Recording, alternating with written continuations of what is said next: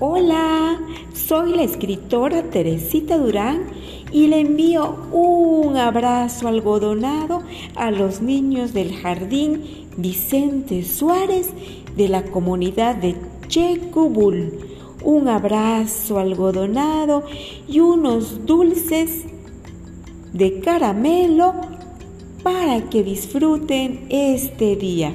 Espero que sigan disfrutando de los cuentos, de los poemas y de las historias que les he contado en mi libro El espejo de la guada. Que sigan disfrutando con Silvestre, las ardillas, la muñeca azula, también una aventura en el monte y con Tigrillo. Les mando un saludo y les deseo bonito día y felices vacaciones. Hasta pronto.